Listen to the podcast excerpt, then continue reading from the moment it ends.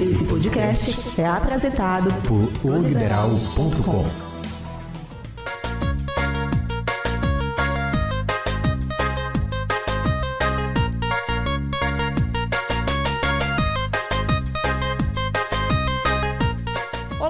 está começando Tudo Delas, o podcast que trata de esporte com a ótica e o comando feminino. Porque esporte é coisa de mulher? Sim.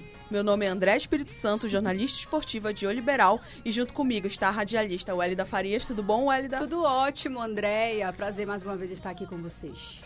E a jornalista Maiara Almeida. E aí, Maiara, tudo bom? Tá tudo ótimo. Grande satisfação estar novamente aqui. E vamos lá, né? Porque hoje nós temos um convidado especial. Trouxemos o novo técnico do Remo, Rafael Jacques. Tudo bom, Rafael? Tudo bom, Andréia, Welda, é, Maiara. Maiara. Prazer estar com vocês. Né? É, acho fundamental né, a participação feminina no esporte. Que, que, que, seríamos de nós sem vocês, né? Isso. Então, parabéns pelo programa, obrigado pelo convite. Bom, e como você já chegou aqui, já foi apresentado, né? Já participou de várias entrevistas essa semana, né? Ele acabou de chegar e já está numa rotina, né? Como é que tem sido essa rotina desde que tu chegaste, né? Aqui em Belém? Reuniões, entrevistas? Sim, tem sido boa, Andréia, porque ainda não começaram os treinamentos, né? Uhum. E tiramos essa semana, aproveitamos essa semana para participar dos programas é, ao, ao vivo, em loco também, assim como com vocês. E além dessa participação nos, nos programas é, do, do, meio, da mídia, nós também temos, estamos junto com a diretoria constantemente reunidos, visando a, a, a formação do novo elenco para 2020. E pra gente começar assim, né? Eu sei que você já falaste muito, mas é sempre bom a gente ser a tua trajetória, né? Tu é ex-atacante, virou técnico. Conta um pouquinho dessa trajetória que tem até uma história interessante, né? Com um técnico europeu. Como é que é ah, isso aí, é. né? O... Eu me formei no Grêmio como atleta, né? Lá em 1994. Foi quando eu subi de, do, da sub-20 dos juniores para o profissional. Uh, tem, naquela época com o Filipão, Luiz Felipe Scolari. Uhum. E pude fazer parte, inclusive fazendo gol ali na Libertadores de 95, quando o Grêmio foi bicampeão da Libertadores. E tem toda a minha formação na base do Grêmio. É, a partir dali, é, também fui emprestado para alguns clubes, depois fui vendido para um time da Espanha. Mas resumindo, assim, de modo geral, né? Uhum. Foram 15 anos de futebol profissional como atleta, como centroavante. E desses 15 anos, é, seis deles foram fora do Brasil, né? Dois anos de Ásia, sendo um ano no Japão, outro ano na China. E quatro anos na Europa, sendo um ano na Espanha, dois anos em Portugal e um ano no Chipre. Então, desses 15 anos, passei seis anos fora, né? E outros uhum. nove no Brasil. No Brasil, além do Grêmio, como citei, Aracatuba, Goiás, São Paulo, Esporte Recife, Guarani de Campinas, Vila Nova de Goiás, e entre outros, né? E em relação a treinador europeu, né, eu tive alguns, mas o treinador que me levou para Portugal é, no ano de 2001 foi o José Mourinho, né, que hoje é um treinador mundialmente conhecido, treinador do Tottenham, da Inglaterra no qual a gente tem um relacionamento, amizade até hoje, porque é, foi o início da carreira dele também. Uhum. E eu tinha eu e outros dois, outros três brasileiros na equipe, lá em Portugal, União de Leiria. E nós juntos nós podemos também é, contribuir para essa, para esse, para essa ascensão do, da, da carreira profissional do Mourinho. E aí teve a tua carreira como técnico, né? Eu já escutei, já escutei você falar que você é formado em administração, Isso. gestão de futebol, né? Exato. E aí como é que foi para chegar é, ser técnico, né? Então, boa pergunta, porque quando eu pensei em parar de jogar ali pelo ano de 2008, 2009, onde já começou a bater assim a, aquele né, o, o, que farei, né? Uhum. Pós carreira, eu eu joguei num clube em Canoas, no Rio Grande do Sul, que, é, que é, era a Ubra, né? A Ubra é uma universidade lá do Rio Grande do Sul. E ela tinha, tinha alguns cursos, oferecia alguns cursos para os atletas. Uhum. Então eu aproveitei e comecei o curso de administração lá na Ubra. E aí é, foi indo. Fiz o curso de administração, depois encerrei a carreira em 2009. E quando eu encerrei a carreira, me dediquei por completo para essa formação. No final da, da minha graduação, eu já fiz uma especialização que depois se tornou pós-graduação em gestão do futebol uma parceria da Unisc, uma Universidade de Santa Cruz do Sul, com o Internacional, o Clube de Porto Alegre. onde eu fiz também, concluí esse curso. E, posteriormente, fiz gestão empresarial na, pela FGV. Então, me formei nessa área, pós-graduei nessa área, pensando em me tornar um dirigente, né? um dirigente de futebol, um gestor de futebol, um executivo. E aí trabalhei do- por dois anos em dois clubes do Rio Grande do Sul, Ipiranga de Erechim e o Cerâmica de Gravataí, que já não existe mais. E vi que não era para mim. não era o que eu queria, não era o que eu gostava. E aí depois disso, passei um ano inteiro me preparando, fiz alguns cursos, alguns estágios com alguns treinadores. E aí quando eu recebi o convite de São José, eh, no final de 2014, para iniciar na categoria de base do, do clube em 2015. Bom, é, Rafael, o Remo hoje conta com um total de 18 atletas, né? De- entre renovações e contratações. E dois deles teve um- o seu aval, né? Teve o teu aval. E um deles é o Dudu Madai, que foi destaque esse ano na Série C. E o outro é o Chave. É, eu queria saber como é essa, essa tua relação com eles. Teve algum tipo de. Assim, o Dudu já, já jogou com você, já Trabalhou comigo. né? Isso, trabalhou com você. Como é essa relação entre vocês? Bom, é, com o Dudu foi engraçado, né? Porque o Dudu já havia tido o interesse do Remo antes da minha contratação, né? E, consequentemente, quando eu fui contratado, quando eu recebi o convite, é, obviamente avalizei a, a contratação do atleta, né? E foi engraçado porque a gente estava em final de competição na Copinha lá no Rio Grande do Sul, Copinha do Estado do Rio Grande do Sul. E só que por questão ética, né? Eu ah, já tinha comunicado São José que eu iria, que eu não iria renovar, desculpa, renovar o contrato. E só que eu também, eu não, eu, em meio a uma final, né, de, de competição, eu não po- poderia estar falando com os, os jogadores do São José sobre outro clube, né? Então a gente rapidamente a gente se falava, mas deu aqui com a diretoria a gente acertava. E o Chaves foi é, um jogador que eu acompanhei na Série C, foi uma indicação também, onde nós vimos nele uma liderança muito grande, uma postura muito boa. É, fiz um telefonema para o Chaves, né? Eu gosto sempre de conversar com os atletas por telefone, quando ou para saber do interesse do jogador, se é, o jogador tem interesse, eu passo para a diretoria, ou quando já está quase próximo de acertar, para dar aquele para dar o meu aval naquilo que eu senti do atleta, daquilo que eu ouvi do atleta, né? E, e o Chaves me passou uma confiança muito grande. Foi um jogador que foi campanha, camp- campeão maranhense esse ano, 2019, pelo, pelo Imperatriz. Desculpa. Foi, e foi e quase teve o acesso da Série C para a Série B. É, foi para mata-mata. Então, fui capitão o tempo todo que esteve no Imperatriz. É, gostei muito daquilo que eu falei com ele, daquilo que eu ouvi dele na, na- por telefone. Eu acho que é um jogador que vai nos ajudar bastante aqui. Esse- só para concluir rapidinho. Robinho? Esse- e o Robinho, vem? O Robinho é um jogador que está assim no nosso radar, é um jogador que eh, tem qualidade. O Robinho é um jogador que foi muito importante para o operário de Ponta Grossa, no Paraná, da Série D para a Série C e da Série C para a Série B, né? dos dois acessos. Né? Conversei com o seu treinador, com o Gerson, Gerson, Gerson Guzmão, Gersinho, sobre esse atleta. Né? Eh, as referências são muito boas. E a diretoria está vendo, eh, com a diretoria do Operário, a melhor maneira de poder de podermos contar com esse jogador, né? Então, espero que ele possa ser concretizado, sim, possa eh, ser anunciado. Espero que possa ser anunciado. Bom, professor, é, primeiramente é um prazer recebê-lo aqui no podcast, falar com você, saber algumas curiosidades. Eu percebi que desde o início que você fechou a negociação com o Clube do Remo, você puxou para você mesmo todas as decisões, né?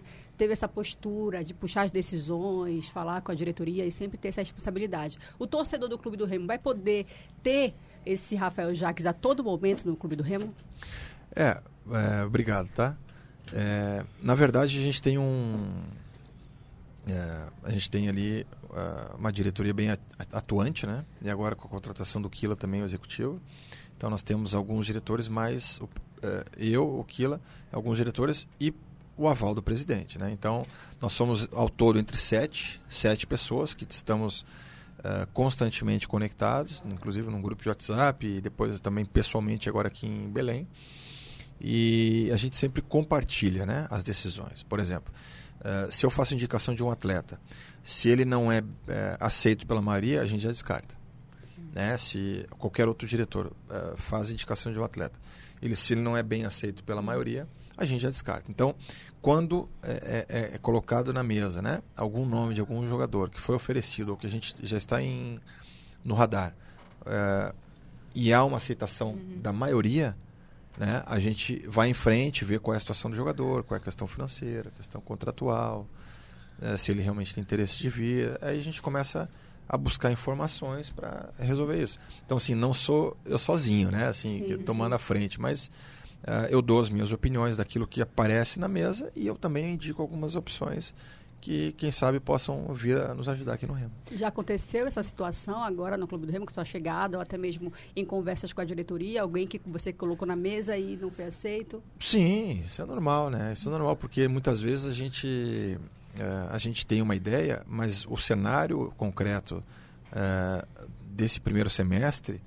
eu nunca participei, né? Por exemplo, campos pesados, chuvosos, né? É. Embarrados, com é, um clima bem pesado. Então, é, todo esse cenário, a própria diretoria, a própria né, comissão técnica já está no clube, ela sabe mais do que eu, porque já vivenciou isso. Né? Então, muitas vezes, inicialmente as indicações, muitas vezes esbarrou nessa questão também, né? Pela, pelo cenário que a gente vai encontrar. E tu tens um, um, tu tens esse trabalho também conversando com o Netão e com os meninos da análise, né? O Kaique, o Matheus. Como é que tem sido também essa proximidade? Até porque vem. Ele trouxe o, o, o auxiliar, né? Trouxe uhum. aí. E aí é até bom mesmo ele ter esse auxílio dos meninos, do, do Netão, né? E dos meninos da, da, análise. Como é que tem sido, né? Muito boa. Eu, essa semana eu estive com, desde o início da semana eu estive com o Neto todos os dias, com o Rafael também auxiliar da preparação física, com o Kaique né? e com o Mateus. O Matheus. Então a, a, a, troca de informações é constante, uhum. né? O que que para mim, por exemplo, foi muito importante né, essa conversa com o Neto, por exemplo, com o pessoal da, da casa, né? Uhum. É saber exatamente aquilo que eles, como comissão técnica, enxergam os jogadores que, é, que, que, estão dando continuidade para 2020. Uhum. Aqueles ou que já tinham um contrato que permanecem ou aqueles que renovaram o contrato. Então, essa, esse feedback deles, eles estão me passando. Né? E depois, no dia a dia, eu vou poder tirar as minhas próprias conclusões. Porque muitas vezes, é, aquilo que a gente vê no jogo não é o que se acontece no treino. Uhum. Né? Aquela, muitas vezes a gente, eu por ter jogado contra, é, tenho a ideia de que aquele jogador é, faz muito bem tal determinada função e muitas vezes o, as pessoas que estão no dia a dia dele, sabendo seus defeitos e qualidades, podem me agregar de outra forma. Então, esse feedback tem sido importantíssimo, essa troca de, de informações com eles. Até porque nesse elenco do Remo, alguns é, são profissionais que vieram da base, né? E viraram profissionais, na verdade, são jogadores que vieram da base e viraram profissionais, né? E como é que vai ser esse trabalho com a base? Que é algo que todo mundo está questionando, o torcedor vive perguntando, não é, Wélida, né, Mayara? todo certeza. torcedor quer saber desse trabalho Sim. com a base, né? Como é que tu podes agregar isso? Que é uma cobrança, ainda mais no Campeonato Paraense, uhum. que tu já falaste, que é diferente de uma Série C, porque aqui os gramados são pesados, que vai ser daqui a pouco o assunto, né? Mas como é que tu avalias esse trabalho e... com a base, né? E André, só, rapidinho, é até importante porque ele já tem um olhar mais amplo, né? Uhum. Porque ele já trabalhou, já teve essa experiência com, com a base. Exatamente, exatamente. Então, é, recentemente lá no São José nós lançamos dois jogadores de 17 anos. Uhum. Agora, depois da Série C, na Copa Rio Grande do Sul, uhum. é, acabamos de lançar dois jogadores de 17 anos. E foram muito bem, muito bem. Então, essa essa conexão com a base é muito importante. Esses meninos, esses meninos da base, é, nós temos certeza que tem muito valor uhum. e podem render muito para o clube, dentro de campo e futuramente, quem sabe, numa negociação. Mas nós temos que ter todo o cuidado do mundo para que a gente encontre o melhor momento para que esses meninos passem a dar a resposta que a gente precisa. Por exemplo, é, quando se pensa na formação de um grupo, a gente pensa em jogadores mais rodados, né, uhum. com mais experiência, para determinadas funções. Mas não quer dizer que esses jogadores vão vir e vão dar conta e vão ser titulares uhum. e vão uhum. dar resposta muito rápido. E nem esses meninos. Então a gente tem que todo tomar esse cuidado. É, a gente tem que ter paciência, o torcedor, a imprensa uhum. tem que ter paciência com esses meninos também. Uhum. Não só com os que chegaram, mas com todos.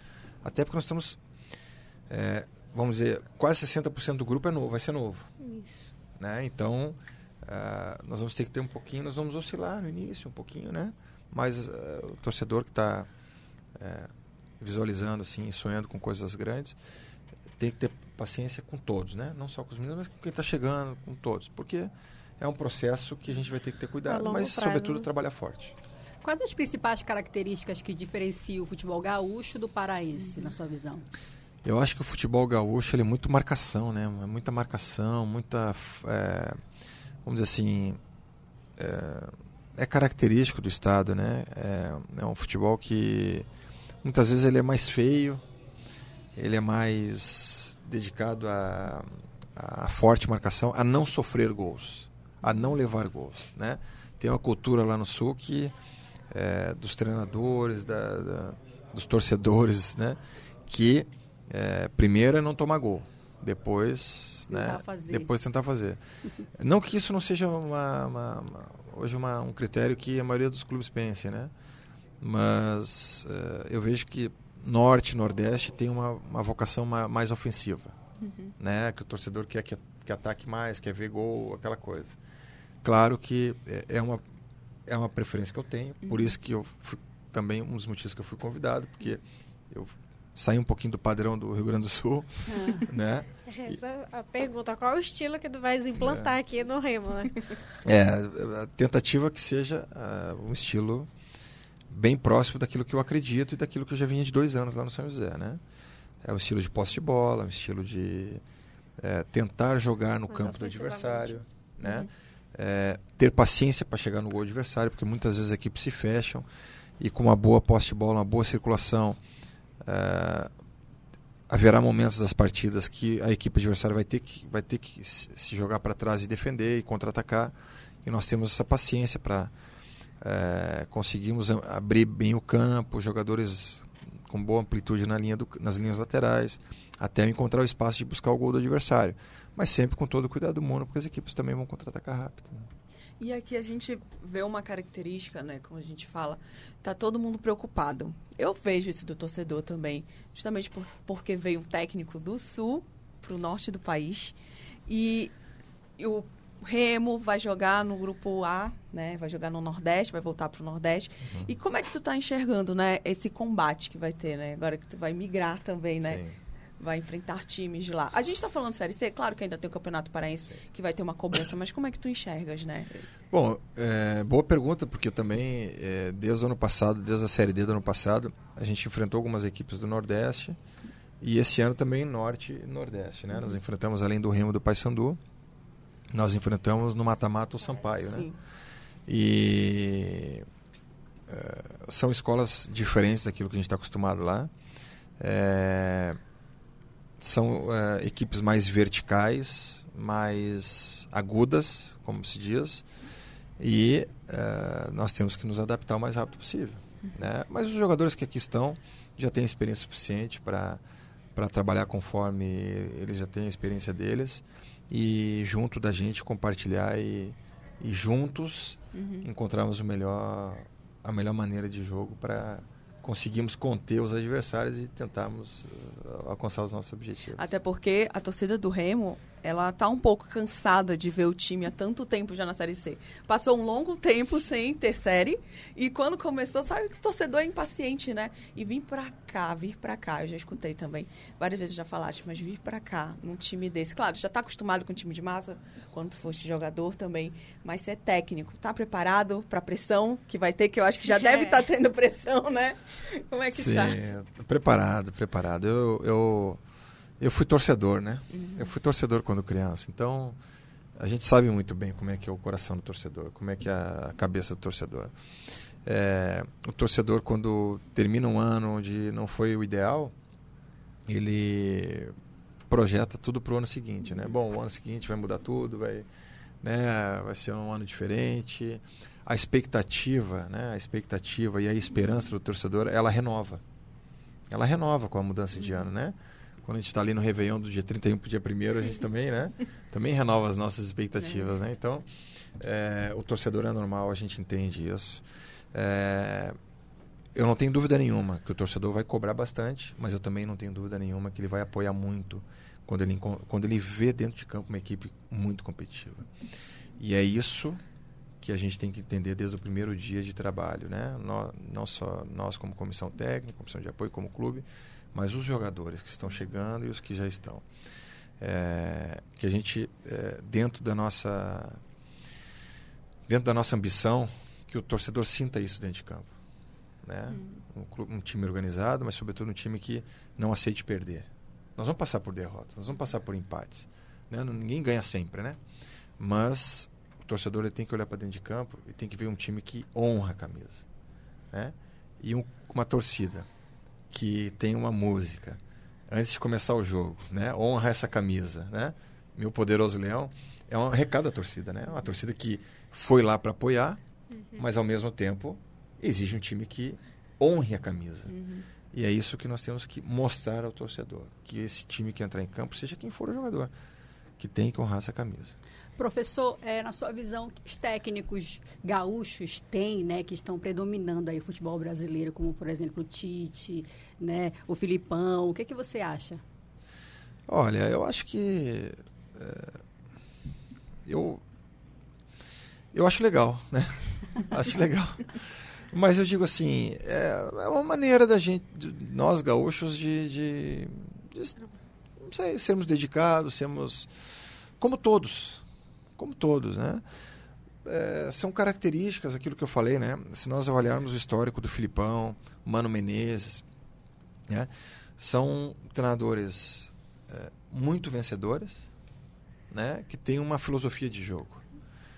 E mas não significa muito assim em relação aos outros. Não significa que só eles têm valor. Eu acho que tem muitos treinadores bons em todos os setores do Brasil. Eu não sou dessa ideia de que é melhor ou é pior, não. Eu acho que independente de onde nasceu, o bom profissional ele é bom em qualquer lugar, né? Prova disso a gente vê o Jorge Jesus hoje.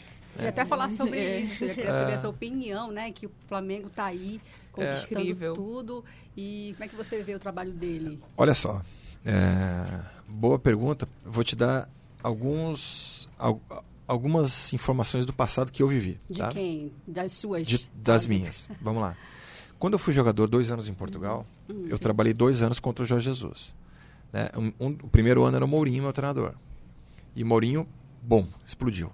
Questão de um ano. Jorge Jesus trabalhava no Vitória de Setúbal. né? Já era um grande treinador. Né? Mas estava numa equipe menor, mas não importa. Já era um grande treinador. Ah, só que naquele momento o Mourinho que explodiu para o mercado europeu e mundial. Foi para o Porto, dali do Porto ficou dois anos e meio ganhando tudo. Foi, foi para o Chelsea, assim por diante. Assim foi indo. Ah, então eu trabalhei com o Jorge Jesus naquele, naquele período. Ele, ele é muito bom treinador.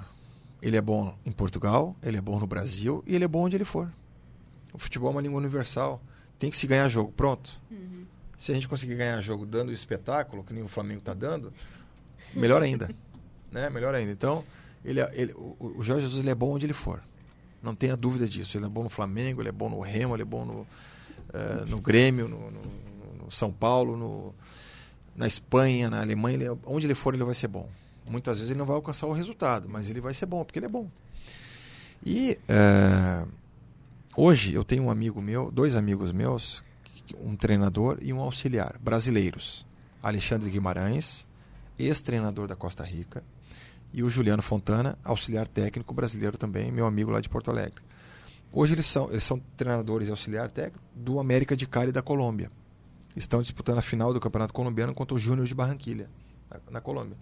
Depois de 11 anos que o América de Cali não chegava na final. Treinador brasileiro. E o treinador do Júnior de Barranquilha é uruguaio. Uhum. Então, a final do Campeonato Colombiano de futebol hoje está entre um treinador brasileiro e um treinador uruguaio. Então, quem é bom é bom. Então, o, o Alexandre Guimarães, técnico do América de Cali, ele é brasileiro e foi treinador da seleção da Costa Rica no, no Mundial. Não nesse último, mas no penúltimo. Então, é, olha só. Né? Então, a gente está falando muito de um treinador português e até do São Paulo, treinador argentino. Mas tem treinador brasileiro fazendo história em outro outros países. Até o Felipão mesmo já foi pra Portugal, né? Fez história, Tricampeão né? chinês, cam- vice-campeão da, da Eurocopa de Portugal. Então, assim, quem é bom é bom em qualquer lugar, né? É É, verdade. é porque abriu muito essa discussão também, né? Sim. Dessa questão do técnicos estrangeiros virem para cá pro Brasil. Uhum. Aí se discute muito, será que os brasileiros vão perder seu espaço? Não vão, né? Porque a gente... Não, quem é bom é bom. O Alexandre Guimarães eh, tá, tá na final do Campeonato Colombiano e é brasileiro, né? Pois é. Então, nós E- temos bons valores, né? E por falar nisso, aquele... Como é que vai estar quando tiver o repá e tu reencontrares com o técnico Hélio dos Anjos? É, esse ano, quando tu jogaste contra ele, foi no jogo de estreia, né? O São José empatou, era... O Paysandu estava esperando, estava contando com a vitória, o São José foi lá, empatou o jogo. Como é que vai ser nesse reencontro? Tu já conhecias o Hélio dos Anjos? Como é que tu avalias? E outra coisa, ainda mais no repá, que tem essa mania, né, de fazer, às vezes, o treinador cair. Cair. E por enquanto vai ser jogo único, né? Como é que tu Sim. avalias, né? Bom, primeiro que o, o Hélio eu já conhecia quando o jogador já conhecia, o conhecia como treinador, né? E excelente pessoa e excelente treinador, excelente profissional. Né? Só tenho elogios para dar para ele. Não tenho nada a falar mal do Hélio dos Anjos e o respeito e o admiro muito, né? Muito. Né? Assim como a instituição do Paysandu também, né? Jogamos duas vezes contra esse, esse, essa Série C. Então, é um clássico, tem uma rivalidade enorme, né? Eh, a ideia é que eh, que não seja eu, né? Que passe, Caia, por, né? passe por isso, né? Que, na verdade, que não seja ninguém, né? Mas que a gente possa ter um resultado positivo, nós, no Remo. Eh, mas o respeito por ele é muito grande, né? A admiração por ele é muito grande. Uhum. Ele vai dar uma sequência de trabalho, né? Ele tem tem quantos? 25 jogos já à frente do, do, É, do Paysandu? são 26? 24. É. 24, porque foram 22 oficiais e 2. São aí quase seis meses, né? É. Quase seis meses de trabalho já. E, e com a renovação por boa parte do grupo do plantel de jogadores. Então, hoje, na teoria, né? Na teoria, hoje, o Paysandu está um pouco mais à frente, assim, vamos dizer assim, porque mantém comissão técnica, mantém o time base, né? E nós ali dos volantes para frente nós estamos buscando novos jogadores. Então, vai ser mais talvez teoricamente mais difícil para nós do Uhum. Remo. Mas é, como se diz, né? É, va- vamos trabalhar para alcançar o nosso objetivo. E qual seria o principal objetivo do técnico Rafael Jaques no Clube do Remo em 2020? Né, Eu acho que é, é, desde o início, desde o primeiro jogo, é, buscar um padrão de equipe, buscar um padrão de equipe, um padrão de equipe que dê ao torcedor, mesmo nos momentos que a gente oscilar um pouquinho na competição, um padrão de equipe que dê ao torcedor a esperança de que quando engrenar, quando embalar, para alcançar os objetivos, né? E sinceramente, o foco maior a gente sabe que é a Série C, né? É a busca da vaga da Série B. Mas sinceramente, eu como técnico e os jogadores que estão no futebol, o próximo jogo é sempre o mais importante, é sempre a primeira decisão, a próxima decisão. O objetivo é que a gente entre desde o primeiro jogo muito competitivos, visando já pontuar. Pontuar cada jogo, é, é pensar em jogo a jogo. E a consequência disso, alcançando ob- o resultado, a consequência disso vai ser lá na frente. A gente fa- fala, olha, falando de repar, esse ano agora de 2019 o Remo não conseguiu, né, ganhar do Paysandu. E aí tem essa pressão toda da torcida em cima do Remo. Como você falou, que aí o time tem, você vai tentar formar o time para ser Competitivo. pra- é competitivo na temporada de 2020, mas além disso, como tu classificas aí essa torcida apaixonada que tá ali, eles vão cobrar com certeza porque o repar para eles é o mais importante, assim a gente pode diz- dizer. Eu acho que o torcedor tem toda a razão, né? É o, o torcedor é a paixão, é o clube, é o, que, é o que move o clube. É o que move o clube. E a cobrança ela sempre vai existir, seja comigo, seja com qualquer um, né? O jogador que entrou em campo vestindo a camisa do Remo, ele tem uma responsabilidade muito grande, e eu como técnico também. Então, essa cobrança é natural. Os jogadores que já estão aqui já entendem isso, e os que chegarem têm que entender. Né? Eu joguei contra o Remo agora nessa Série C duas vezes, contra o Paysandu. E são torcidas apaixonadas, torcidas fanáticas, torcidas que a cada ano se renovam. O clássico é muito importante em função da rivalidade. É, a- nós temos que ter a consciência de que nós vamos passar por isso. Né? E trabalhar para que a gente consiga superar esse, esse, esse obstáculo. superar essa, essa rivalidade. Não tem outra, outra alternativa a não ser trabalhar. Tem que trabalhar. trabalhar. E é até interessante que vocês vão fazer a pré-temporada em Salinas, né? E essa mudança climática que tem. Você que veio do sul para cá para o estado agora, que é um calor, um calor misturado com aquela chuva, né? Já definiu aí como é que tu vai tentar fazer essa, essa preparação de vocês lá no, no, em Salinas? E na verdade, primeiro também, como é que tá como é que tu, tu está esse sentido? Já se acostumou? Só para concluir, todas essas informações que você teve, teve atleta no Paysandu, eu acho, né, que ano passado ou ano retrasado, que não conseguiu jogar, passou mal, foi, foi. internado, vindo do sul, uhum. né, por conta do clima. Como é Teve que vai gente ser? até vomitando, é, né? É, uma cena terrível. Não tá assustando, não tá? tá é sério? Nem eu, que já moro aqui há 29 anos. não consigo me acostumar, professor. São Tudo isso, né? Resumindo, o que tu achas do clima, como vai ser, né? O futebol, como é que vai adaptar os jogadores? É, o, o, o Brasil, né? O futebol brasileiro ele é muito complexo, né? Eu, o meu último clube que eu joguei na minha carreira como atleta foi o Sampaio Correia do Maranhão. Também passei bastante calor.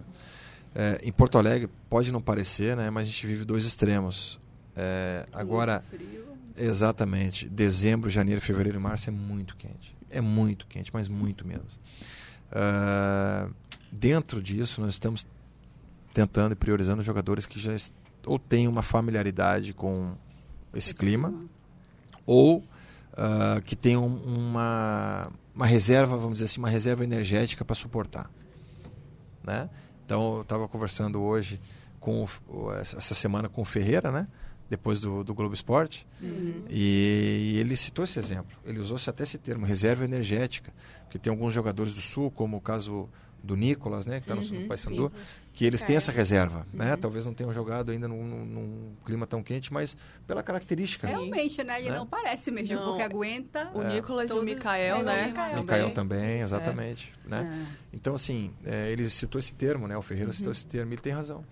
Então, por exemplo, desses jogadores que estão aí, estão chegando, é, o Chaves, por exemplo, ele é maranhense, apesar de estar ser formado no Atlético Paranaense, no Paraná Clube, Sim. ele é maranhense e estava jogando no Imperatriz do Maranhão, uhum. né? O Dudu, ele já passou pelo, pelo, pelo Acre, né? Eita. E tem outros jogadores que estão em vista aí, uns é, é, são do, do, Nordeste, outros são do, do, do uh, Rio de Janeiro, uhum. né? Outros já vivenciaram outros clubes próximos assim da, da, da, desse calor.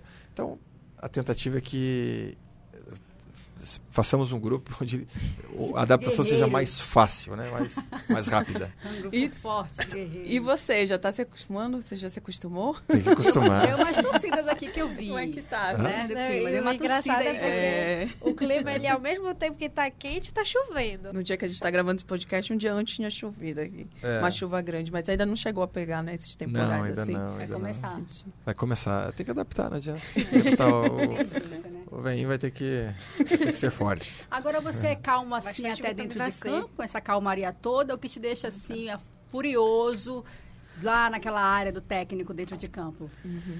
Não, lá eu sou um pouco mais sanguíneo, né? É. Mas é, o que me deixa furioso em campo é, é é. Tenho que usar a palavra certa para não. Né? É, para quando vocês me virem furioso, não achar que eu. Não, né? vou, eu vou te ajudar. É o mesmo temperamento do Rafael é, jogador ou não?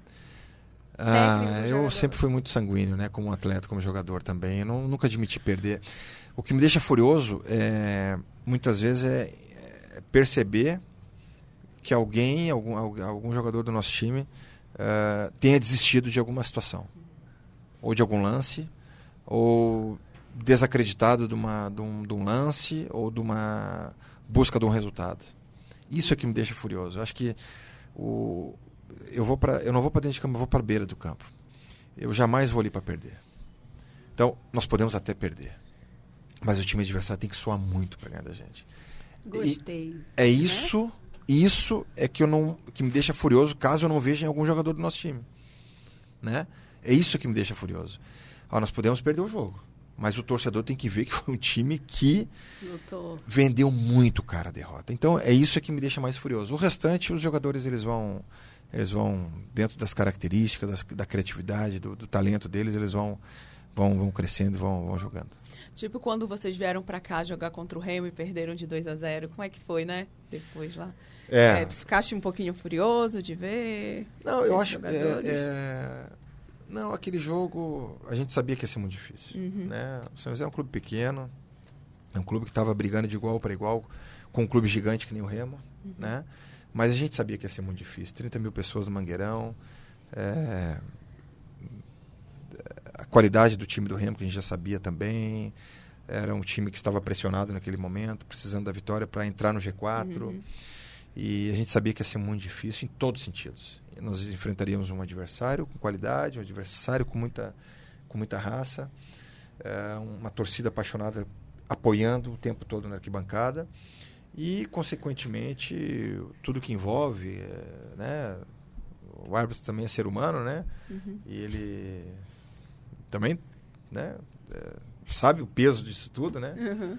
E a gente entendia que a situação ia ser bem difícil para nós, né? Mesmo, mesmo manter um empate. Então ali não. Não é que eu admiti a derrota, mas eh, eu fiz força para que o time brigasse até o final. E o time brigou até o final, né? Nós foi 0 a 0 no primeiro tempo. E no segundo tempo, eh, depois do primeiro gol do, do Remo, nós ainda tentamos buscar um empate, fizemos um gol anulado, tivemos um pênalti não marcado. Mas, o- como eu falei aquele dia, o, o Remo, por merecimento, jogou melhor e mereceu. Jogou melhor e mereceu. Foi apoiado pela imensa torcida, maravilhosa. E acho que foi merecedor dos três pontos e eu tive que a- admitir. E tive que parabenizar os jogadores Uhum. porque se entregaram e tentaram, né? Tentaram. É. A gente sabia que ia enfrentar um gigante do outro lado, apoiado por 30 mil torcedores apaixonados e que ia ser muito difícil. Eu fiz a cobertura desse jogo e eu tava, quando eu tava pesquisando pra gente fazer, gra- gravar o podcast, eu achei meu texto. E justamente essa, essa sequência foi um jogo incrível, né? Aquele jogo te marcou e isso foi decisivo quando o Remo te chamou pra vir. Olha, você quer ser técnico daqui? Ah, eu acho que foi a, sequ... acho que foi, foi a sequência de jogos na Série C, né? Uhum. nós nós eh, nós tínhamos um time uma continuidade de trabalho né Uhum. dois anos de trabalho à frente de São José e um grupo muito aguerrido era um era um, um grupo jovem assim um grupo pequeno nós não tínhamos muita, pe- muitas peças de reposição mas tínhamos um entrosamento muito forte e uma e, e- e uma equipe muito competitiva muito competitiva que não aceitava perder para ninguém então, essa característica de uma equipe competitiva, mais entrosada e que fazia um bom futebol, isso chamou a atenção do Remo, né? Chamou a atenção de outros clubes também. Então, quando a gente jogava, depois conversando com os nossos adversários, eu conversando com o Márcio Fernandes depois do jogo, e com outros treinadores depois do jogo, porque a gente depois tudo se encontra no curso da CBF em dezembro, né? Somos todos os colegas de curso. É, e vários deles, né, reconheciam o nosso trabalho, assim, de que, pô, o time vocês é muito muito bom, muito organizado, porra, nos deu muito trabalho e tal. Esse reconhecimento houve parte das comissões técnicas, das, impren das imprensas locais, ao mesmo reconhecimento que a gente teve de vocês aqui em Belém. Nós tivemos também no primeiro, desde o primeiro jogo em Tombos com a Tombense, sabe? Nos, onde a gente passou, o mata-mata contra o Sampaio Correia, nós saímos aplaudidos do, do, do, estádio. Nós saímos aplaudidos do estádio do, do, do Sampaio. O Sampaio teve o acesso, né? fez um jogo competitivo em Porto Alegre, 0 a 0 depois 3 a 2 venceu eh, no Maranhão, em São Luís. E quando nós saímos do estádio com o ônibus, os torcedores me chamando na, na, na- na- na- no portão de entrada, tinha cerca de 100 torcedores ali, para tirar foto com a gente, para parabenizar o nosso time. E quando o ônibus saiu, a torcida que estava ali na volta, ainda tomando essa cervejinha, comemorando ali, o torcedor no- do Sampaio nos aplaudiu. Então isso fez chamar a atenção né, do Remo para receber um convite. E- Mas a torcida do Remo te chamou a atenção e te fez. Ah, você escolheu o Remo. Sim, sim. Sair, né, de São José e vir pra cá. O, é, quando. Eu não gosto de falar né, do- de outras situações, né? Mas o nosso trabalho foi reconhecido no mercado, né? Uhum. Desde o ano passado, o acesso da D para C, a gente já teve reconhecimento de alguns clubes que fizeram convites, né? E, e eu optei pela continuidade de São José em 2019. Uhum. E agora, ao final da Série C, da mesma forma. A gente teve reconhecimento do mercado, de outros clubes, inclusive adversários, como o Remo. E até receber o convite do Remo, eu havia recebido três convites, né? Uhum. dos quais não, não, não, entendia se ainda o convite que eu gostaria. Uhum. E algumas sondagens. E quando é, eu recebi o convite do Clube do Remo, eu tive, eu estava conversando com outro clube, também muito interessante. E mas quando eu recebi o convite oficial do Clube do Remo, eu falei pro meu agente, ó, é desse. Vamos embora, é esse. Tem certeza? É esse. É esse que eu, que eu, que eu vivenci no Mangueirão, lá em Belém. É, é o que eu quero vivenciar para mim, ao meu favor agora. Uhum. Né? Esse apoio, essa cobrança, mas esse apoio. E deixei de lado as outras questões e me concentrei nessa situação. E acho que muito, muito orgulhoso e muito feliz por ter recebido o convite e por estar aqui hoje. Coração preparado para ver essa Preparado, torcida lá preparado. lotar o Mangueirão. O Bainão, né? Porque o Bainão voltou, Sim. eles estão ajeitando lá a iluminação. Sim. O Bainão tu ainda não, não chegaste, né? Não, não, porque voltou depois. Ver esse jogo quando for lá no Bainão. Olha, se no Mangueirão foi intenso. É, imagina lá que é menor, né? Bem o próximo, torcedor né? tá bem, bem próximo. Lindo. Eu, eu acompanhei né, nos jogos pela. Uhum. Eu acompanhei no jogo da reinauguração contra o Atlético do Acre, né? Não, Foi. Luverdense, o Luverdense e depois contra o Atlético do Isso. Acre pela Copa Verde. Verde, né? É, não? Então, preparado, coração aí. Preparado, preparado. O torcedor pode esperar bastante aí vitórias em 2020. Olha, o torcedor tem que ter essa esperança, a gente também tem, né? O torcedor tem que entender que inicialmente, penso eu que a gente pode oscilar um pouquinho. Nenhum clube vence o ano todo, né? Nenhum clube consegue vencer todos os jogos ou só vencer, Uhum. só conquistar, né? Muitas vezes o Flamengo agora conquistou a Copa a Libertadores e, a, e o Brasileiro, mas perdeu na, na Copa do Brasil Uhum. né? Perdeu na Copa do Brasil. Então, eh, o Jorge Jesus mesmo, que é hoje é o técnico mais badalado do Brasil, eh, o início dele foi oscilante Foi no Flamengo. Por quê? Porque tem um jeito de jogar, porque tem uma cultura, porque tem um, um grupo novo na mão, então uma série de questões. Então, o torcedor pode esperar com certeza uma equipe muito competitiva. Que inicialmente eu acredito que a gente vai adquirir eh, uma, um formato de equipe, um entrosamento ao longo dos primeiros três meses ali de, de- de janeiro, fevereiro e março, mas que a partir daí nós superando e, e encontrando uma maneira de jogar, acho que a partir daí, de março ali em diante, a gente consegue realmente criar uma identidade como equipe e fazer com que o torcedor saiba da maneira que a gente joga e, e busque os objetivos traçados. E só para finalizar a minha parte aqui, professor, quero saber a partir de agora. Você chegou em Belém na terça-feira, dia 3 de dezembro. né? A gente está gravando hoje, segunda-feira, Dia dia dois. 2 de dezembro. Hoje é dia 4. A partir de agora, como vai ser a programação do técnico Rafael Jaques até começar o trabalho? é, junto da diretoria, né, é, na montagem do elenco, é, junto com a comissão técnica, que, é, que está se juntando, a, a- a participação na formação do elenco e também é, na- na- no planejamento da pré-temporada do que, do que vamos vivenciar nessas pré-temporada, nessa pré-temporada, até porque nós não teremos inicialmente o gramado do Bainão para treinarmos. Né? A previsão é que a gente não faça nenhum treino, hum, só na volta de Salinas. A previsão é essa. Ontem nós conversamos com o Kila e o responsável pelo campo lá no, No Japão.